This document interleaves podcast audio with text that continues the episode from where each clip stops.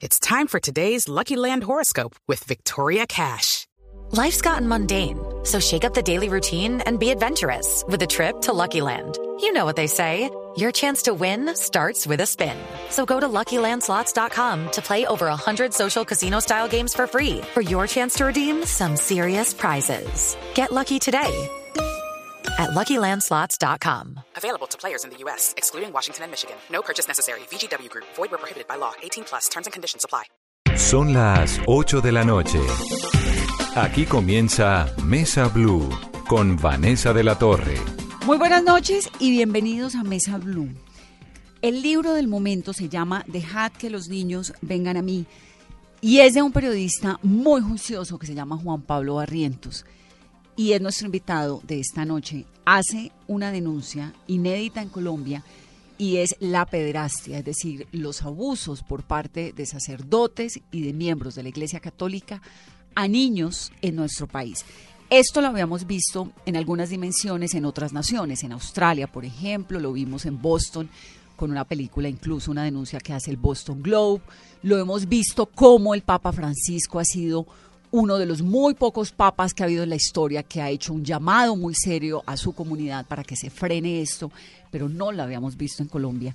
Y el libro es realmente muy impresionante porque uno no puede creer que todos esos horrores le hayan pasado a Colombia por el frente durante tantos años y que además sigan ocurriendo. Casi que me tiembla la voz, Juan, porque me lo leí con el ojo aguado. Bienvenido a Mesa Blue.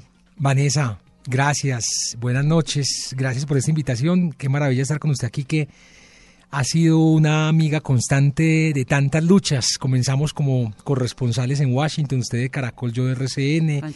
Luego los dos entramos a hacer nuestra maestría en Georgetown, hicimos nuestra maestría y ahora los dos publicamos un libro, usted publica su libro, este libro sale con 20 días de diferencia y sin ponernos de acuerdo. Qué maravilla recorrer todos estos años de quehacer periodístico de su mano, Vanessa. Gracias, qué honor No, estar aquí en su programa. De verdad que estoy muy impresionada con el libro y voy a comenzar por algo.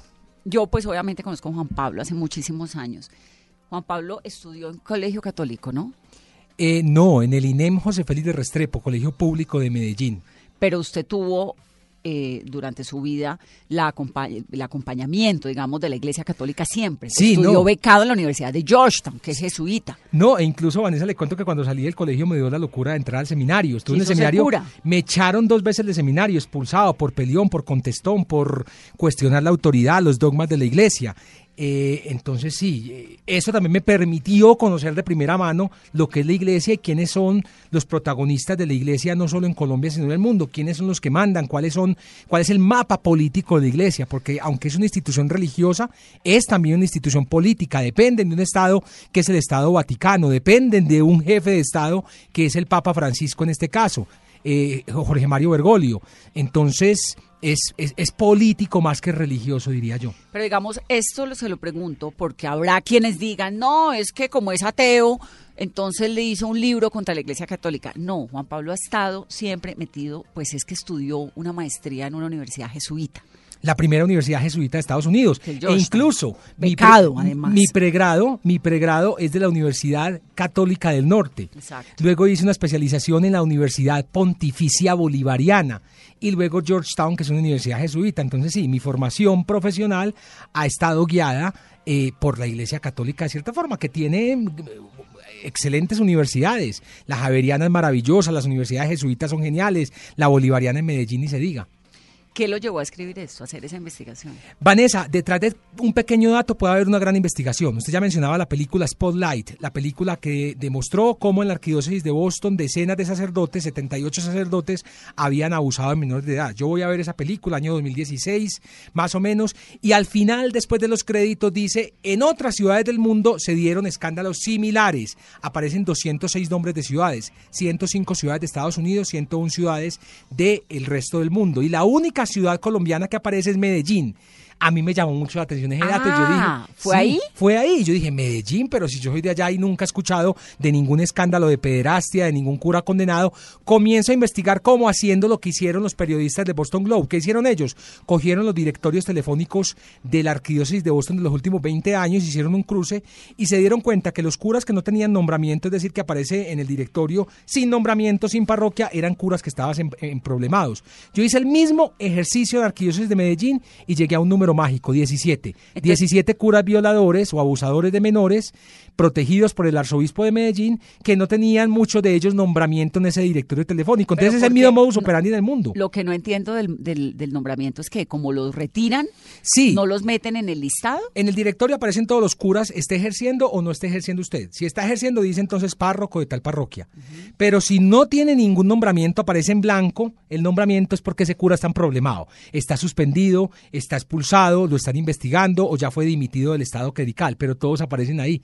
Entonces es el mismo, lo que hacían en Boston también lo hacían en Medellín y lo hacen en todas las arquidiócesis del mundo. Por eso es que usted dice que es una empresa tal vez de crimen organizado. Sí, crimen organizado transnacional. Y ni lo digo yo, lo dicen los fiscales de los Estados Unidos, quienes al ver que había muchos casos, aplicaron la ley RICO. La ley RICO es la ley con la que investigan al crimen organizado en los Estados Unidos, a la mafia. Ellos aplicaron esa ley a la Iglesia Católica y descubrieron que eran más o menos unos 17 mil casos de curas violadores.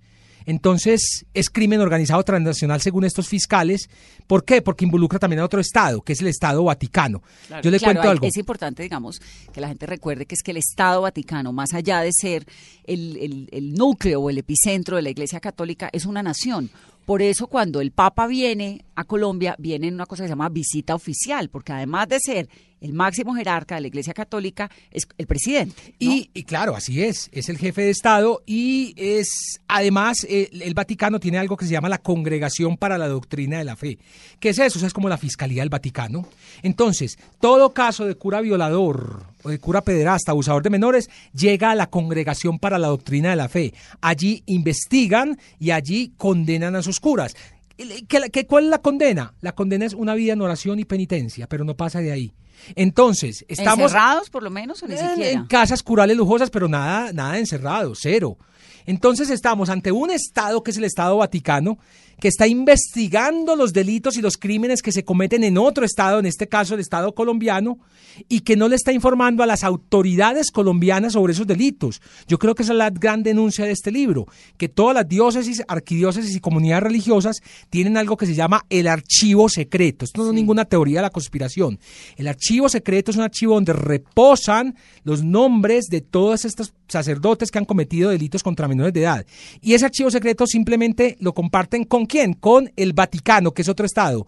Allí investigan y allí definen qué sanción se merece ese sacerdote. Entonces, cuando los fiscales en Estados Unidos decían que la Iglesia Católica tenía que ser considerada como una empresa de crimen organizado transnacional, lo hacían desde el punto de vista en el que eh, no es que se junten los curas para decir vamos a violar a estos niños, porque eso hace una, una empresa de crimen organizado. Una empresa dice vamos a, a cometer estos crímenes, entonces organicémonos para esto, pero sí para proteger a los pederastas. O sea, no para violar, pero sí para encubrir y proteger. ¿Cómo nos protegemos entre nosotros? O sea, tenemos nuestra propia fiscalía, Exacto. nuestra propia investigación y nuestro propio archivo. y nuestro archivo Y secreto. ese archivo secreto a mí me impresionó un montón porque usted lo nombra y dice y cuéntanos los casos de los curas, eh, en particular en Medellín, que están incluidos en ese archivo secreto, pero al cual usted no pudo tener acceso por más que trató de todas las maneras judiciales posibles.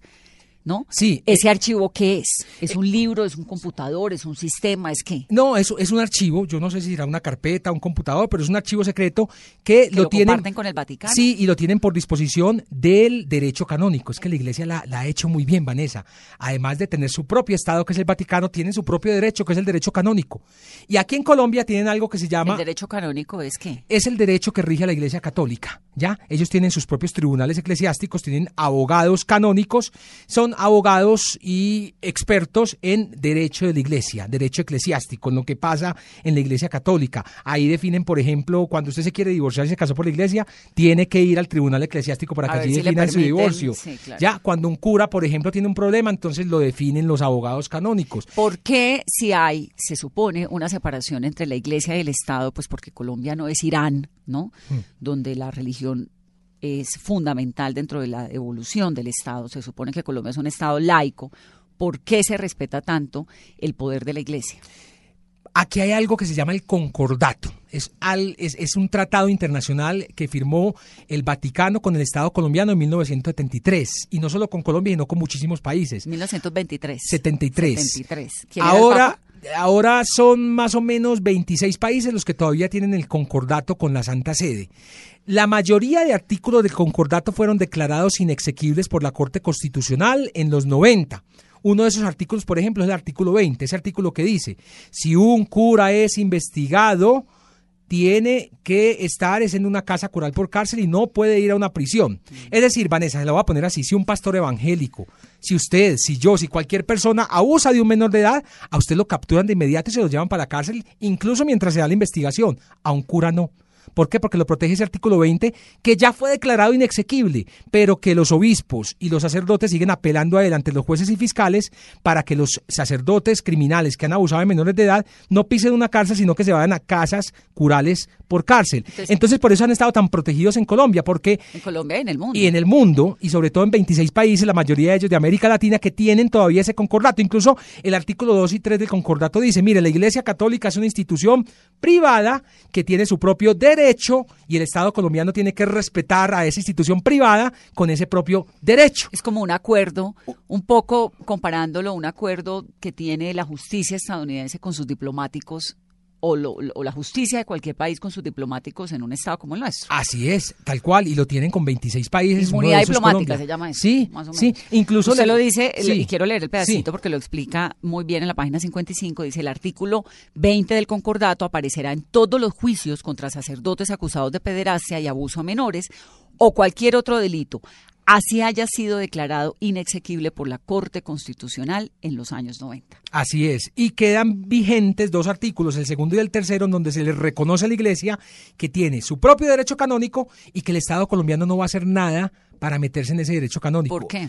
¿Por qué? Pues porque está el tratado internacional que debería pasar por el Congreso de la República. O sea, si queremos corregir eso, pues uno, la Corte Constitucional debe declarar inexequible o dos, el Congreso de la República debe corregirlo porque es un tratado internacional. Con, por cuenta de esos dos artículos en donde dice tenemos nuestro propio derecho y el Estado colombiano tiene que respetarlo, es que ellos tienen archivos secretos a los cuales la justicia colombiana no tiene ¿No acceso. puede acceder? Es increíble, Vanessa, increíble. pero no pueden acceder. Hace, hace, hace poco la Corte Constitucional escogió una tutela que le puse a los salesianos. La única tutela que gané, porque les he puesto muchas tutelas, todas las he perdido, pidiéndoles que me entreguen información sobre estos curas violadores. La única que gané se la gané a los salesianos. El magistrado Carlos Bernal Pulido, o la Corte Constitucional, le asignó a este magistrado eh, eh, el estudio de esta tutela. ¿Y qué le pido yo a la Corte Constitu Constitucional? Señores, ¿cómo es posible que una institución privada tenga algo y lo reconozcan que se llama archivo secreto, donde reposa información de delitos cometidos contra menores de edad y que la fiscalía ni los jueces se puedan meter. ¿Cómo es posible eso? Señores Corte Constitucional, tienen que obligar o tendrían que pedirle ustedes a la iglesia que entreguen esos archivos secretos a la fiscalía, a la justicia para que sean investigados. No es posible que sepamos que existen estos archivos y que nadie haga nada. Pero no obviamente hay fallo todavía sobre no, no hay, no hay, pero pronto creo que ya sale el análisis que harán los magistrados de la Corte Constitucional. Yo les pido tres cosas. Primero, ojo con esos archivos secretos, la, de, la fiscalía debería incautarlos. Segundo, señores, revisen el concordato. Colombia todavía tiene un concordato donde les permite a ellos hacer lo que se les dé la gana. Y tercero, protejan por favor la libertad de prensa, porque los curas también se han pegado de que es que mientras no haya una condena, no nos pueden eh, denunciar periodísticamente. No, pues qué pena, es que condenas casi no va a haber. ¿Por qué? Porque, porque la mayoría de curas... Eh, pues se pegan el concordato, pero también cuando ya la víctima llega a denunciar, la acallan con millonarias sumas de dinero, como también yo he demostrado. Aquí ha habido muchas conciliaciones. El ejemplo más claro es del arzobispo de Medellín, señor Ricardo Tobón. Él sabe perfectamente de esas conciliaciones. Es un señor que ha protegido a decenas de pederastas y es además el señor arzobispo de Medellín, vicepresidente de la Conferencia Episcopal Colombiana. Es el segundo obispo más importante. Creo que está sonando para ser próximo cardenal, próximo arzobispo de Bogotá. Yo no sé si este señor, como lo llama Claudia Morales, rescatista de criminales, tenga las credenciales y las facultades para seguir como obispo y para seguir escalando en la iglesia como lo ha venido Porque haciendo. ha ido ocultando delito tras delito. Y en usted en el y- libro cuenta los casos que lo vinculan a él. En Medellín y en Santa Rosa y en, y en, y en Sonsón Río Negro, que son las dos diócesis donde él ha sido obispo. Pero lo de Medellín es una cosa increíble. Él tiene más de 1.400 curas. Según el, el, el, el- el- el Spotlight del Boston Globe, pues entre 7 y 10% de los curas son pederastas. Más o menos. Entonces usted haga la cuenta, si Medellín tiene 1.400, ¿cuántos habrá? Yo hace poco le envié un derecho de petición pidiendo la información de 95 curas, sobre los cuales o, o tengo indicios, o ya ha habido denuncias, o simplemente he visto inconsistencias en los directorios. No me han querido responder. Y yo creo que ese número se queda bajito para la cantidad de sacerdotes que han cometido delitos contra menores de edad. Entonces es importante, digamos, lo del concordato porque Colombia es un Estado laico y eso lo quiero repetir. Colombia no es un Estado en el cual la Iglesia y el gobierno tengan un vínculo, que es lo que ocurre con los estados islámicos, donde obviamente está la Sharia, que es la ley del Islam, que obliga a las mujeres a que se comporten de una manera, a los hombres de otra manera, que digamos la religión pues rige la vida cotidiana de la gente. En Colombia no, se supone que en Colombia usted puede pensar lo que quiera, tener el culto que quiera, ir a la iglesia que quiera, luego las leyes del Estado, las leyes civiles no tienen por qué pasar por la iglesia. Por eso decimos que el concordato, pues a estas alturas, es atemporal, sobre todo cuando hay una, porque todo esto ocurre luego de la Constitución del 91, ¿no? Sí, es atemporal. Declararon la mayoría de artículos inexequibles, pero, eh, repito, hay uno, el 20 ya fue declarado inexequible, pero los obispos siguen apelando a ese artículo y los jueces y fiscales le siguen parando bola. Y el artículo 2 y 3, pues prácticamente dicen, no, la iglesia tiene una protección especial porque tenemos nuestro propio derecho y ahí no se puede meter el Estado colombiano. ¿Cómo es posible que no se pueda meter ahí cuando hay archivos secretos donde reposa, repito, información contundente sobre criminales que han abusado de menores de edad? Juan Pablo, así como usted los califica eh, criminales, ellos en el medio del proceso en esas casas curales tienen algún tipo de prohibición o cómo funciona? No, pero fíjese, Carolina, que son casas comunes y corrientes manejadas por ellos mismos. A veces son las mismas casas curales. Por ejemplo, el único cura de Medellín, Mario Castrillón, fue condenado por abusar de dos niños de la Comuna 13. Y el entonces arzobispo de Medellín, Monseñor Alberto Giraldo Jaramillo, lo que hizo fue dejarlo de párroco, como la, la justicia le permitió al señor, el señor siguió de párroco y seguía viviendo en la casa cural. Entonces, mientras se llevaba todo ese proceso que terminó en una condena a 100 meses, el señor seguía confesando, seguía en contacto con niños, con jóvenes, a la comunidad no le informaron y no pasó nada. El tipo sale de la cárcel, pagó su condena y lo que responde el arzobispo de Medellín, Ricardo Tobón, que le recibió Alberto Giraldo, es, hombre, la justicia civil lo condenó, pero el derecho canónico lo encontró inocente, no encontramos elementos para condenarlo. Hágame el favor, ¿con qué argumentos ustedes se investigan yo con yo y con qué argumentos llegan a esa conclusión cuando ya en tres instancias, incluyendo la Corte Suprema de Justicia, este cura fue declarado culpable? Entonces, cuando llega también allá a la, a la autoridad civil y hay una condena, resulta que entonces el derecho canónico los absuelve pagan esa condena y pueden seguir ejerciendo como si nada hubiera ocurrido. Y perdónenme, alguien que ya ha sido acusado y ha sido condenado por pederastia, pues yo no sé qué tan seguro es que esa persona siga tratando con niños, siga con niños y No, siga en hay una comunidades. Yo no creo que se pueda recuperar. Hay una historia, la primera historia es muy, muy impresionante porque es la historia de una madre que se llama Amparo. No sé si esos nombres están cambiados de golpe por seguridad, ¿no? Sí, Para- sí, para sí, cambié ese nombre por seguridad. Sí, entonces está Amparo y sus dos hijos y cuenta cómo, que me parece pues también importante eh, narrarlo sin, sin hacerle un, sin tirarnos la- el libro, pues la expectativa. Ella tiene dos hijos y resulta que es que los curas y los párrocos de los pueblos y en muchas ciudades y en muchos lugares de Colombia representan la autoridad, representan la imagen paterna, representan la familia, representan el Estado. Exacto, hay lugares Prácticamente donde no llega nada y solamente llega el cura. En la mayoría de los casos, pues son curas maravillosos que acompañan infancias y que acompañan a familias desprotegidas y todo lo demás. Y De eso acuerdo. es maravilloso, pero hay unos casos como el que usted cuenta, como los que cuenta usted en este libro, donde resulta que el cura, siendo amigo, siendo cercano, termina abusando de los hijos. El esta historia de, de la mujer que usted narra en el libro, pues es muy dolorosa porque ella no tiene marido, el marido se va, viene, nunca está, la niña la abusan durante muchos años en su infancia, el sacerdote del pueblo, y al niño también, y el niño finalmente muere. Muere porque le da cáncer en los testículos. Y entonces cuando él va a la, Bueno, me tiré el final del capítulo. No, pero perfecto, es que es muy pero es- impresionante. es una historia durísima, sí. Es una historia durísima porque ella le pregunta al médico, le dice, Al el niño murió, al oncólogo le dice, el niño murió, el abuso sexual que sufrió Miguel, Miguel es el hijo, es el origen del cáncer de testículo que padece y el médico le dice, no es el origen, pero el motivo de su silencio sí. Es decir, el niño se queda callado y nunca dice, yo tengo un testículo así y así, de una forma u otra, pues porque durante toda la infancia lo revisaron, le hicieron, lo abusaron.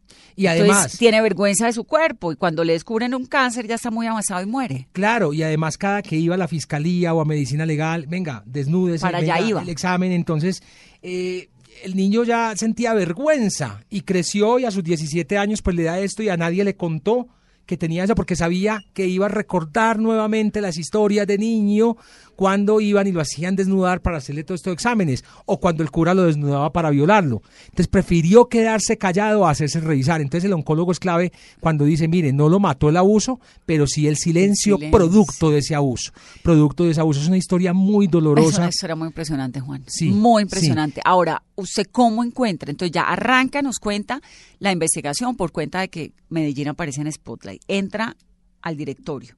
¿Y ahí qué sigue? ¿Cómo logra llegar? Porque estos son archivos de la fiscalía, ¿no? Las, las declaraciones de estos niños, Sí. de la mamá. Sí, porque este cura, por ejemplo, fue uno de los condenados. Él fue condenado por pero la ya justicia. está libre y está, ya está trabajando. libre. Además es que dice Sí, que me pareció terrible porque está, parece un mal chiste. Es el encargado del movimiento navideño infantil. Pero ¿Con qué confianza los papás van a mandar al niño? No, pues a- es que no saben, Sí. porque nunca les van a contar. Exacto, se llama el padre Luis Eduardo Cadavid Carmona. Entonces, mientras estaba en la cárcel, ya él tenía que hacer, estaba en las últimas ya para salir, y le dice, mire, le vamos a permitir trabajar para que pueda pues purgar su condena. Entonces, sale a las 8 de la mañana y llega a las 5 de la tarde. Y el trabajo que le consiguieron fue en la parroquia que queda ahí cerca de la cárcel de Yaromito en Antioquia. En donde, en una parroquia en la cual tenía contacto con niños y dirigía el movimiento navideño infantil. Y los niños nunca, nunca supieron, ni, ni los, los niños. papás. Y yo hablé con el párroco, el párroco me dice, mire, yo lo recibí a él, yo sabía que él estaba en la cárcel, pero yo nunca le pregunté por qué estaba en la cárcel. Yo le permitía celebrar la Eucaristía, confesar. ¿Y ese cura dónde está hoy en niños. día? Ahora está en la diócesis de Santa Rosa de Osos, protegido por el obispo Jorge Osa, que es amiguísimo de Ricardo Tobón.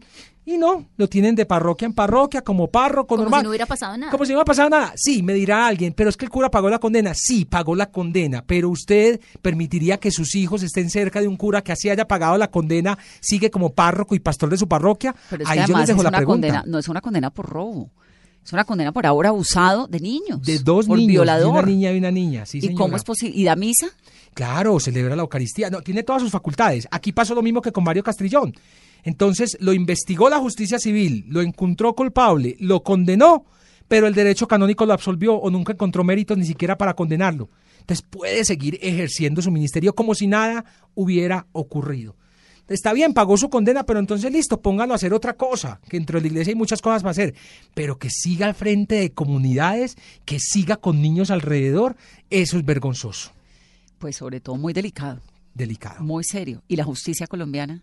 No, pues la justicia dirá, ya lo condenamos, el señor ya pagó su condena, ya no podemos hacer nada. Ya lo que él haga como particular y lo que haga con la protección de su obispo, pues dependerá de la iglesia católica. Entonces ahí Eh, hay una, ahí hay una triada entre la justicia colombiana, la impunidad que de cierta forma les entrega el concordato del derecho canónico, Sí. ¿no? Y también hay una vaina, hay un, hay un componente moral muy fuerte. No, total. Porque finalmente terminan siendo permisivos con unos criminales. Total, y la fiscalía, lo más triste de todo esto, Vanessa, es que la fiscalía no conoce estos casos. Yo le pregunté a la fiscalía cuántos casos hay aquí, me dicen 57. 57 casos, eso es imposible. En el mundo se han denunciado 100 mil casos, al menos de los que conocemos.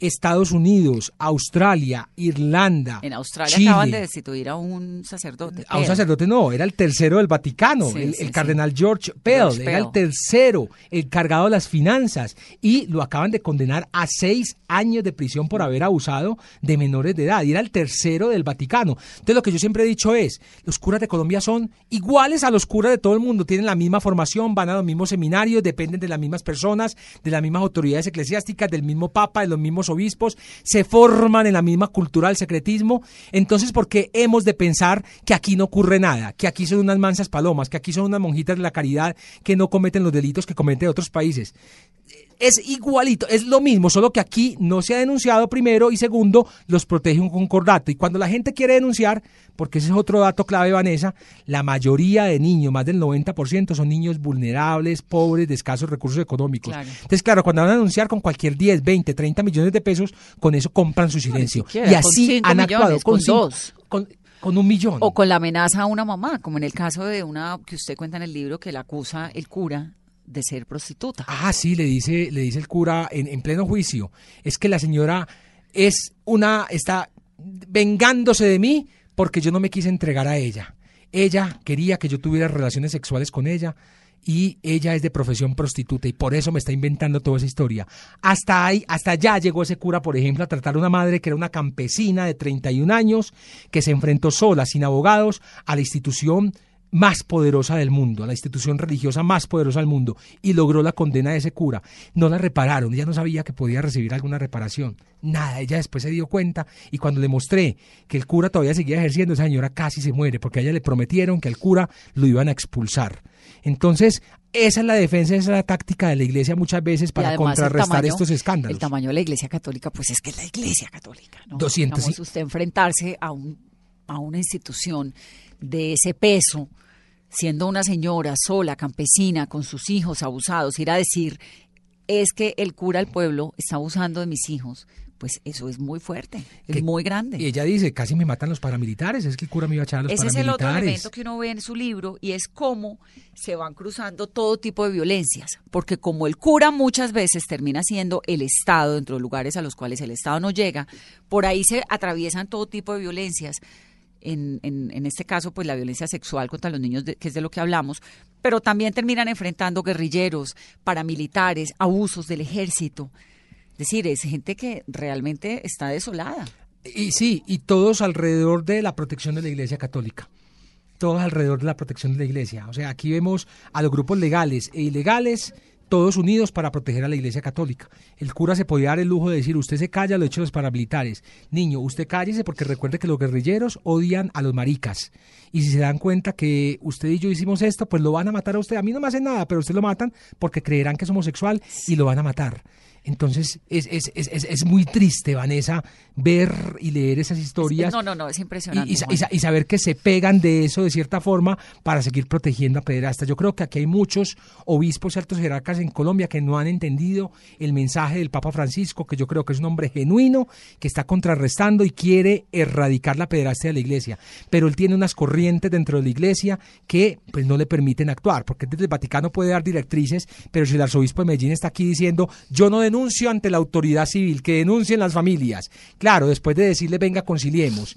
Vemos al arzobispo de Cali, Monseñor Darío Monsalve Mejía, prácticamente echándole la culpa a la familia. Le, recuerden la historia de los cuatro hermanitos violados en Cali. Y entonces sale el abogado de Cali a decir, no, es que es culpa de la mamá que dejó a ir a los niños a dormir a la casa cural. Y de cierta forma tendrá algo de razón, uno no dejar a un niño solo ni un niño debe amanecer en, en ninguna casa. Perdónenme. Claro, pero de nuevo, pero de nuevo, el cura termina siendo la imagen de todo lo que le falta a una familia en algún momento. Y es, que, es, es, que usted y yo no lo entendemos, pues porque ya vivimos en la ciudad, porque tenemos unos hijos distintos, por otras condiciones. Pero cuando usted está en una vereda, en un pueblo, por allá lejos, y el cura representa todo, pues usted si da con un mal cura, Hmm. Se fregó.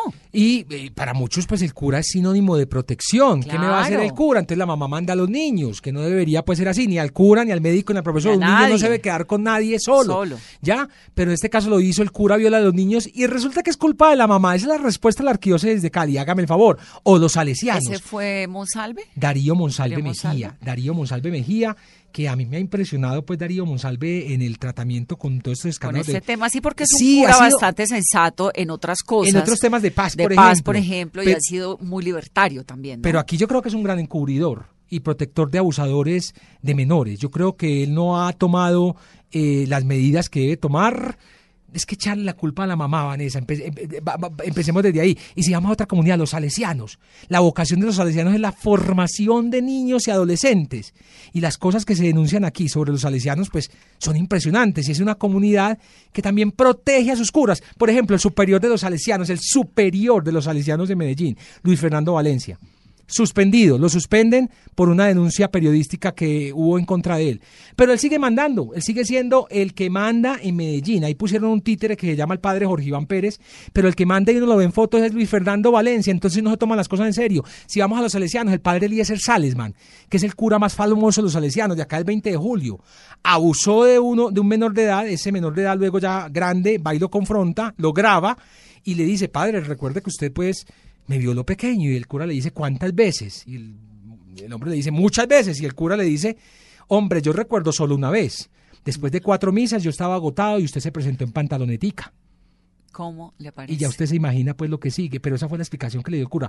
Ah, como se presentó en pantaloneta y yo estaba cansado, pues venga, No. lo violo. Hágame el cosa- favor. Y es el cura más famoso de los salesianos. Eh, una señora, por ejemplo, doña Hilda, denunció al padre Mario Reyes, llamó a la emisora en la que yo trabajaba y dijo, pues el padre Mario Reyes le metió mano a mi hijo y mi hijo murió. Murió de una enfermedad de transmisión sexual, murió de VIH, murió de SIDA, simplemente porque aquí le metieron mano a mi hijo, lo violaron y nadie me respondió. Entonces el caso de los salesianos también es un caso para tener cuidado. El caso de los jesuitas, que aunque los jesuitas pues eh, van un pasito más adelante, pues todavía les falta, porque ellos nombraron, en vez de investigarse entre ellos, el, el- el- el- superior de los jesuitas, el padre Carlos Eduardo Correa, lo que hizo fue formar un grupo de seglares, de- que no son curas, para que investiguen a los curas, y ellos son los que deciden. Yo creo que eso ya es un, un- un- Un pa- avance. un avance. Pero en Medellín, por ejemplo, el caso del Colegio San Ignacio, que es de los jesuitas, mantuvieron por 10 años a un cura violador que ya había sido expulsado de apartado hace 10 años, ahí lo mantuvieron como profesor. Al cura lo asesinan dos menores de edad con 69 puñaladas el año pasado, Claro, cuando claro. era el, el tipo siendo profesor todavía del colegio. Y Él había abusado de estos dos muchachos. Los recogió en la calle, muchos años. los recogió en la calle, sí. A- trató de abusar de ellos, los jóvenes reaccionaron con 69 puñaladas, con Ah, ok. No es que hubiera abusado de los niños cuando estaban jóvenes. No, no, no. Fue en ese Esa episodio. historia, esa historia incluso me la confirmó el alcalde de Medellín, fíjese, porque cuando sale la historia, uy, asesinan año a un cura pasado, con 69, claro. 69 puñaladas, junio, julio del año pasado. Que había mucha sevicia en el asesinato. No, claro, es que intentaron robarle al cura, porque eso es otra cosa. Siempre cuando aparece un cura asesinado es que lo intentaron robar. Pues yo creo que este libro da por una segunda parte de curas asesinados, que la mayoría son por menores de edad, que, que, que- casi fueron abusados o fueron abusados por esos curas. Y aquí entonces... Pues por venganza o por defensa. venganza, por defensa. Y aquí, entonces, no, iban a robar al cura, esa fue la defensa de todo el mundo. El alcalde de Medellín me confirmó, no, qué pena. El cura le metió mano a los pelados, los pelados lo apuñalaron, 69 puñaladas, y se quedaron ahí esperando a la policía. Pero entonces, ¿cuáles son los controles del Colegio San Ignacio de Medellín para contratar a sus docentes, sabiendo que este señor hacía 10 años había sido expulsado de apartado por haber abusado de menores de edad, había sido expulsado de la iglesia? Y el señor ahí como si nada, alrededor de niños por 10 No, no, años. increíble. Entonces, ¿cuáles son los controles del Colegio San Ignacio? ¿Qué controles tienen sobre sus profesores? Ese es el padre John Freddy García Jaramillo, quien pues infortunadamente fue asesinado. Y digo infortunadamente porque, Porque yo no quisiera que, que, que se muriera o que asesinaran a alguien. Eh, en esta investigación van a se suicidado tres curas, por ejemplo, de los que yo he investigado. Entonces uno, a uno le echan la culpa de eso y dice, pues, yo no, yo no quiero ni que se suiciden ni que los maten. Yo quisiera verlos frente a un fiscal o frente a un juez de la República para que ellos sean quienes condenen. Porque está bien que la iglesia tenga sus procesos internos y que ellos investiguen y condenen. Pero, pero la perdónenme, justicia es la justicia. el derecho canónico no puede estar por encima del derecho civil. No puede estar. E infortunadamente en este país, los curas creen que el derecho canónico está por encima del derecho civil y eso lo tenemos que Y rescatar. de cierta forma, los defensores del derecho civil lo han permitido. Totalmente, lo han permitido porque pues un país 80, 90% católico, con un concordato y donde los curas son intocables y donde hablar de estos temas es un tabú. Vamos a hacer una pausa aquí en este programa. Como no hay tabús, pues nos da mucho gusto tener a Juan Pablo Barrientos con esta investigación. Dejad que los niños vengan a mí. Regresamos en breve en Mesa.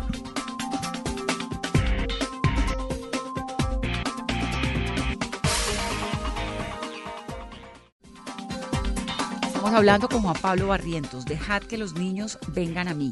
Ya me voy a meter en dos historias, pero antes de eso, ¿usted no le da eh, susto que lo excomulguen? Eh, Le va a pues pasar, no, ¿no? no tengo esa preocupación, no tengo esa preocupación- preocupación. Eh, mm, O que lo demanden. Sí, ya me han denunciado penalmente muchas veces y me han puesto tutela, pues los jueces me han dado la razón. Y yo creo que el, el libro se defiende solo, Vanessa. Yo escribí esto con alma, vida y corazón y lo defiendo con mi vida. Defiendo con mi vida este libro. Eh, yo sé que es duro, pues, de cierta forma, señalar o denunciar es que usted está denunciando con nombre y apellido. con nombres y apellidos, pero pues sin miedo y que se venga al universo, que aquí estoy yo pues para responder. Yo respondo por cada letra y cada coma que, que puse en ese libro, que escribí en ese libro. ¿Y qué le pero eso dicen se esos defiende, pues, curas solo. que lo ayudaron desde chiquito, que lo llevaron, eh, lo guiaron en su camino? No, me detestan, o sea, ni- no me quieren ni ver y eso está bien. Lo bonito también de esto es que la mayoría de fuentes que he tenido aquí son curas, Vanessa, que son curas buenos que dicen, "Jue- me- me- pucha, me emberraca que esto esté ocurriendo aquí en mi iglesia. Y son curas los que han llamado a acusar a otros curas, muchos, muchos. Y, son fuentes suyas. Y son fuentes mías. Y ahí están y me parece perfecto que lo hagan, porque yo creo que eso es una forma también de transparencia con la iglesia a la cual pertenecen y que quieren. Claro, eh, Claro, porque el daño que le hace eso a la iglesia católica. Sí, es grande, pero es que tampoco podemos hablar de, manz- de manzanas podridas. Yo no creo que haya manzanitas, yo creo que es que son muchos. Mire como lo que decía el cardenal Rubén Salazar, él decía, es tan criminal el que viola como el que encubre. Yo creo que eso fue un indirectazo para el arzobispo de Medellín, que ha sido el gran encubridor de toda esta historia. Pero los curas entre ellos todos se conocen, ellos saben quién viola a niños y entonces lo mandan de parroquia en parroquia, después en Roma, y no son capaces de denunciar a sus colegas, lo Ahora- tienen que hacer como fuentes protegidas con uno, pero no lo hacen ni ante la autoridad civil ni ante el obispo. Entre ellos se conocen todos. Entonces yo no creo que haya manzanitas podridas. Ahora, el, el Papa eh, Benedicto XVI, Sí. ¿Usted cree que él se fue de la iglesia cuando él renuncia? Pues que eso no pasaba en la iglesia católica hace 500 años. ¿Tiene que ver, además de las finanzas del Banco Vaticano, con esto? Totalmente, porque sale Wikileaks, que son la- Wikileaks, no, los Vatileaks. Vatileaks, Vatileaks, que son las el gran escándalo eh, de la Iglesia Católica en el cual se ve como además de los problemas financieros y el escándalo financiero y cómo estaban robando la plata del Banco Vaticano, también se ve quiénes eran los obispos que por años habían encubierto a estos curas pederastas y abusadores de menores.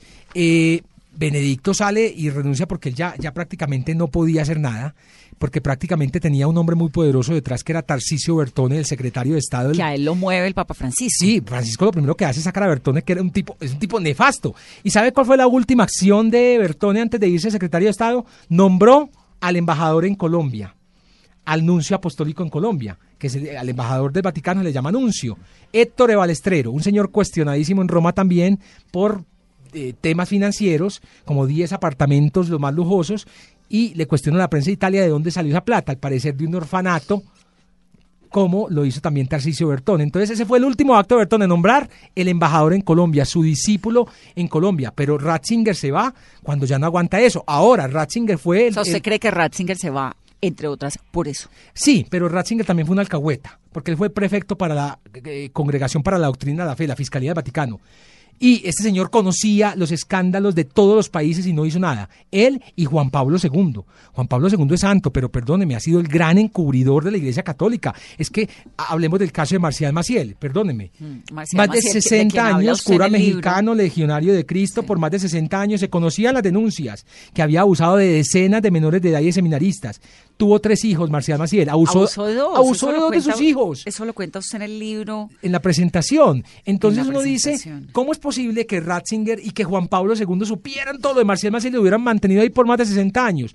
Entonces no me, no, no me salgan con que, que pobrecito el Papa Juan Pablo II, tan viejito, tan hermoso. No, Juan Pablo II ha sido el gran encubridor, o fue el gran encubridor de la Iglesia Católica. ¿Y por qué le interesaba la amistad de Maciel? Porque le traía dinero, le traía plata, le traía prestigio, pero ahí lo protegieron, hasta que ya la Iglesia se dio cuenta de ese error y Ratzinger pues lo expulsa de la iglesia y lo condena a vivir una vida en oración y penitencia. Marcial Maciel no pisó un juzgado, no fue juzgado por la justicia civil, fue juzgado por el derecho canónico, repito, a una vida en oración y penitencia. Entonces, esto es, es cuando un cura eh, abusa de un menor de edad, Vanessa, perdóneme, no actúa solo, está protegido por el obispo, por el arzobispo, por el cardenal, está protegido por los prefectos de estas congregaciones en Roma, por el Papa, por es una estructura completa la que lo protege, es una estructura completa la que está al servicio de él para que no le pase nada. de ahí hay- a que los fiscales de Estados Unidos llamen a la iglesia o la investiguen como una organización de Claro, crimen organizado transnacional, porque es que un cura no puede actuar solo, eso es imposible. Dos, dos capítulos que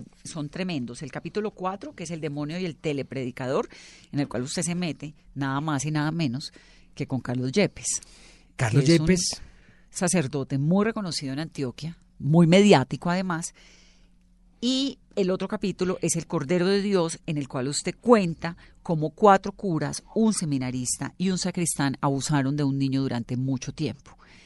Pero un obispo toma las decisiones que corresponden en la justicia. Sí, aquí vemos un contraste interesante. Primero el caso de Carlos Yepes, el cura más famoso de Antioquia. ¿Usted habla con él? ¿Ha hablado con Carlos Yepes? No, Carlos Yepes me detesta. No, pues, Eh, claro. me, me odia, no me contesta el teléfono ni las llamadas. Yo he tratado de hablar con él, me denunció penalmente, nos vimos en la fiscalía. Yo le dije no concilie ni una coma. Es más, padre Yepes, estoy investigando dos denuncias más. Este capítulo 4 son tres denuncias contra el padre Carlos Yepes, tres hombres lo denuncian. Eh, a él de, haber sido su victimario cuando ellos eran niños en tres parroquias diferentes. Si ustedes, lee, si ustedes leen la historia, van a ver elementos que son muy, muy, muy, muy parecidos. Son tres pelados, pobreza, sin papá, barrios marginados, él se convierte como en esa figura paterna y eh, según las víctimas, según los denunciantes, pues se aprovecha de ellos para abusar. A Carlos Yepes no le ha pasado absolutamente nada. Mire, Vanessa, en Medellín es mucho más grave, o en, o en Colombia, o en la iglesia, que un cura se meta con una mujer, la embaraza y tenga su pareja, de inmediato lo expulsan.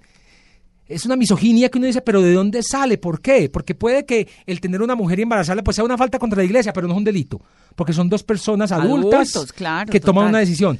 Pero cuando el cura le mete mano a un niño, abusa de un niño, no le pasa nada, lo pasan a otra parroquia, lo mandan para Roma, lo ven como lo más normal del mundo. Esos testimonios contra Carlos Yepes, ¿de dónde salen? El primero fue el de Hernán David Morales, pues que me buscó a mí. Obviamente yo le recibo la denuncia, él venía denunciando desde hace mucho tiempo. Carlos Yepes llama a toda su fanaticada para que salga a las calles de Medellín a protestar. Miles de personas vinieron a protestar. Eh, en la empresa en la que yo trabajo se encadenaron a las 5 de la mañana del otro día también seguidores del padre Carlos Yepes. Carlos Yepes llama a la emisora y, mejor dicho, De fue una Radio, discusión pues trabajo, sí. muy, muy, muy, muy, muy fuerte. Pero después de eso comenzaron a llamar más víctimas del padre Carlos Yepes. Y en septiembre publico dos historias más. Y después de esas dos historias me llaman dos personas más. En el libro solo cuento tres. Ahora, Pero hay contra que contar Yepes algo. ha llegado, han llegado más historias y el arzobispo de Medellín, Vanessa, no ha hecho nada. Incluso cuando publicamos la primera denuncia contra Carlos Yepes, el arzobispo de Medellín llamó a felicitar al padre Yepes. Padre, felicitaciones por la defensa que usted acaba de hacer de la iglesia. Ni un ¿Y castigo. usted por qué sabe eso?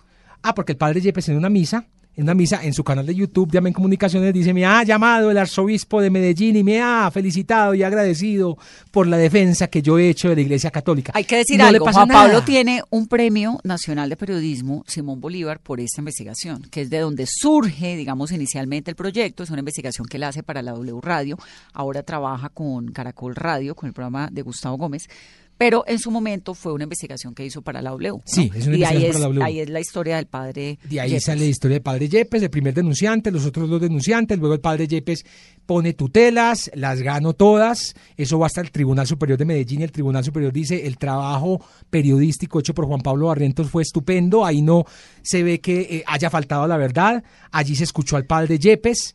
Pero entonces el contraste es, a Yepes no le ha pasado absolutamente nada, sigue como el rey de Medellín, Aníbal Gaviria me imagino que, no sé si va a ganar tal vez, pero Aníbal Gaviria lo ha llevado de la mano en sus gobiernos, como alcalde y como gobernador. O sea, Yepes ha sido capellán de la alcaldía, capellán de la gobernación, es, el, es reconocido como el cura de los ricos de Medellín.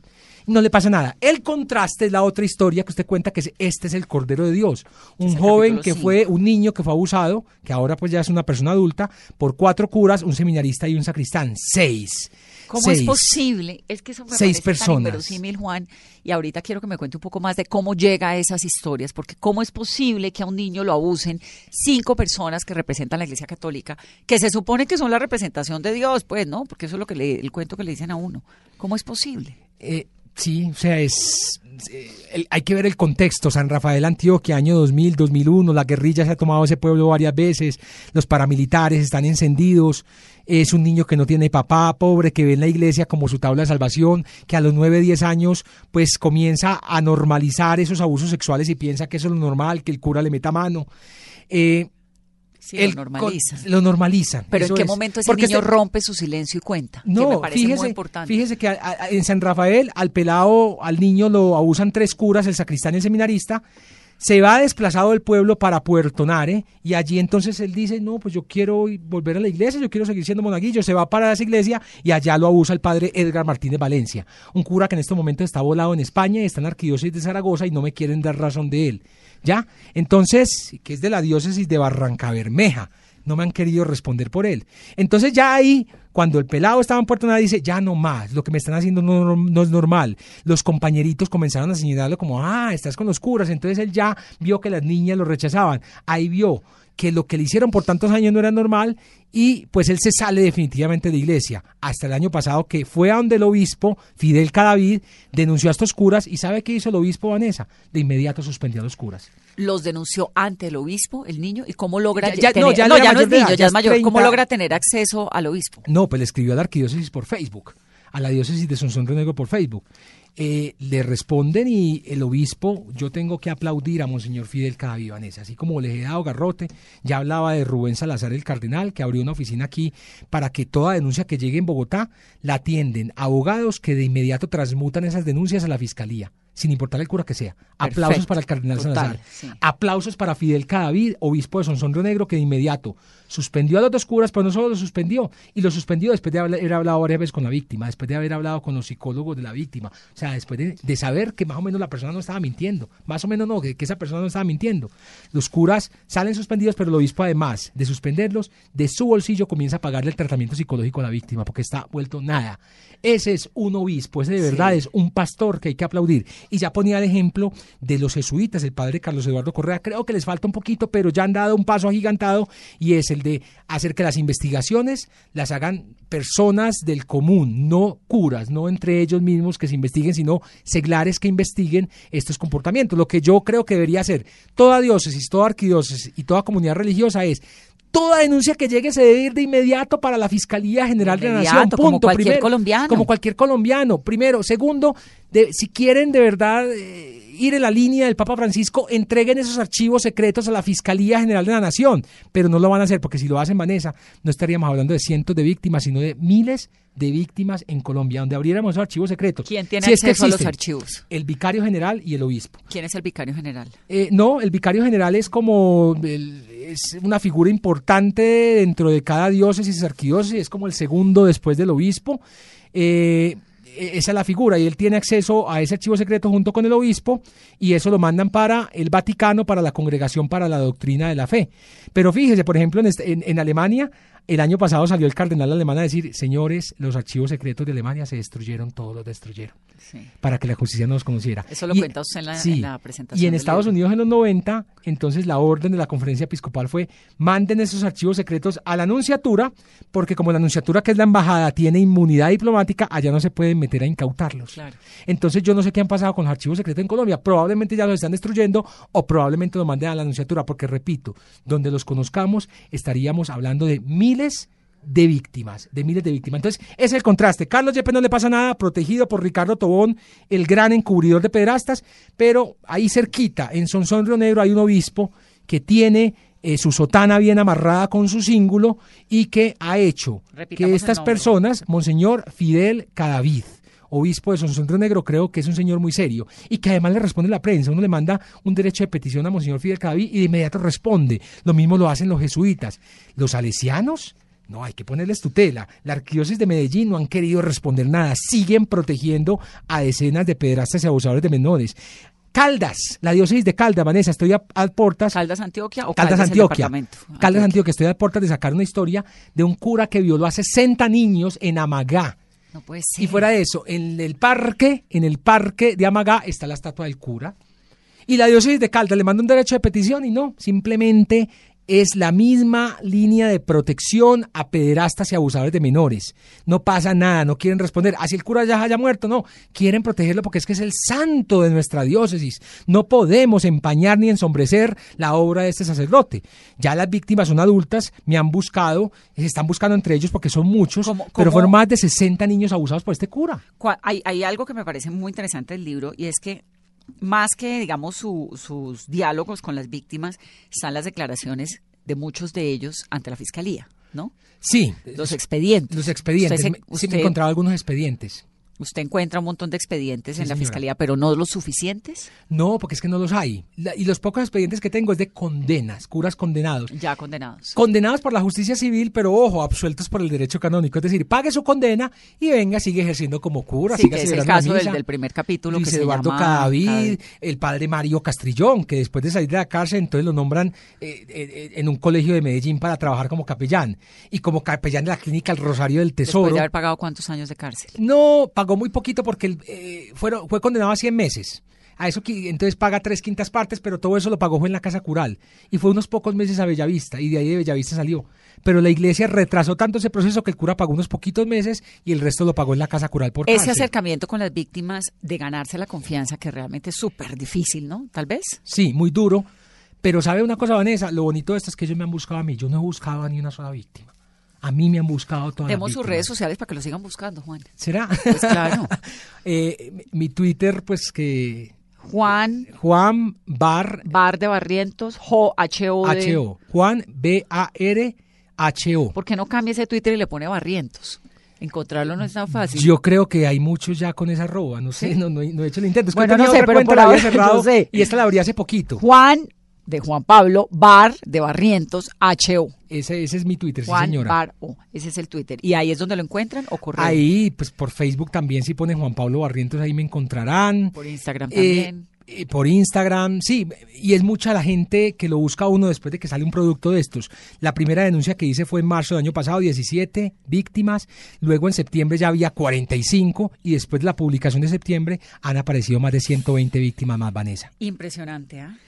De verdad que el libro es impresionante. Juan, es una investigación muy seria. Hay que leerlo, pues, casi que uno blindándose el corazón, porque además uno no puede creer que estas cosas ocurran. Todo lo que tiene que ver con niños es atroz.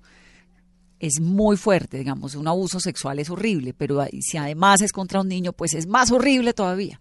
Y todo está documentado, todo está escrito, todo es tan serio que lo pudo publicar en un libro. Sí. Y en eso sí, como me parece una reivindicación tremenda del periodismo y, y me siento muy honrada, Juan Pablo, de, que, de poder ser amiga suya. No, Vanessa, yo te amo, tú sabes que te amo y te agradezco este espacio y qué maravilla que los dos en una diferencia muy corta de Qué tiempo. qué coincidencia, Qué coincidencia ¿no? tan brava. Es que no nos pusimos de acuerdo. No, para nada. Nunca. Estás nunca. escribiendo un libro, ay, yo también, no puede ser. Sí, sí, ¿Cuándo sí. sale el tuyo? Ah, en septiembre, el El tuyo en octubre. sí. No, Vanessa, qué maravilla contar con estos años de amistad, de compañía. Y vamos a tener un conversatorio.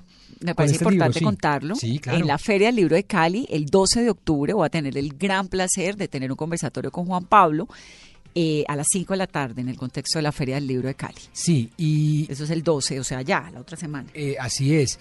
Y el lanzamiento, gran lanzamiento del libro, pues habrá algo aquí en Bogotá, pero el gran lanzamiento será en Medellín el Día del Niño, ¿Qué es cuándo? 31 de octubre. 31 de octubre en Medellín. Día del Niño en el Paraninfo de la Universidad de Antioquia. Eso es pura provocación, no es que usted es provocador. Sí, pues ojalá llegaran los curas allá, me encantaría escucharlos también, porque es que se me- como se me esconden, como no me responden los derechos de petición, como llego a una parroquia y, sale, y, y sacan al cura por la sacristía, pues ojalá vayan y me hagan las preguntas que me tienen que hacer. Pues eh, punto, yo ya he hecho estas denuncias, respondan. Monseñor Ricardo Tobón, responda, hable. ¿Usted va a seguir como arzobispo de Medellín después de todo esto? ¿Usted va a seguir como vicepresidente de la conferencia episcopal? Monseñor Ricardo Tobón, ¿usted aspira a ser cardenal y arzobispo de Bogotá? ¿De verdad que usted tiene las credenciales? ¿Cree que tiene la autoridad moral?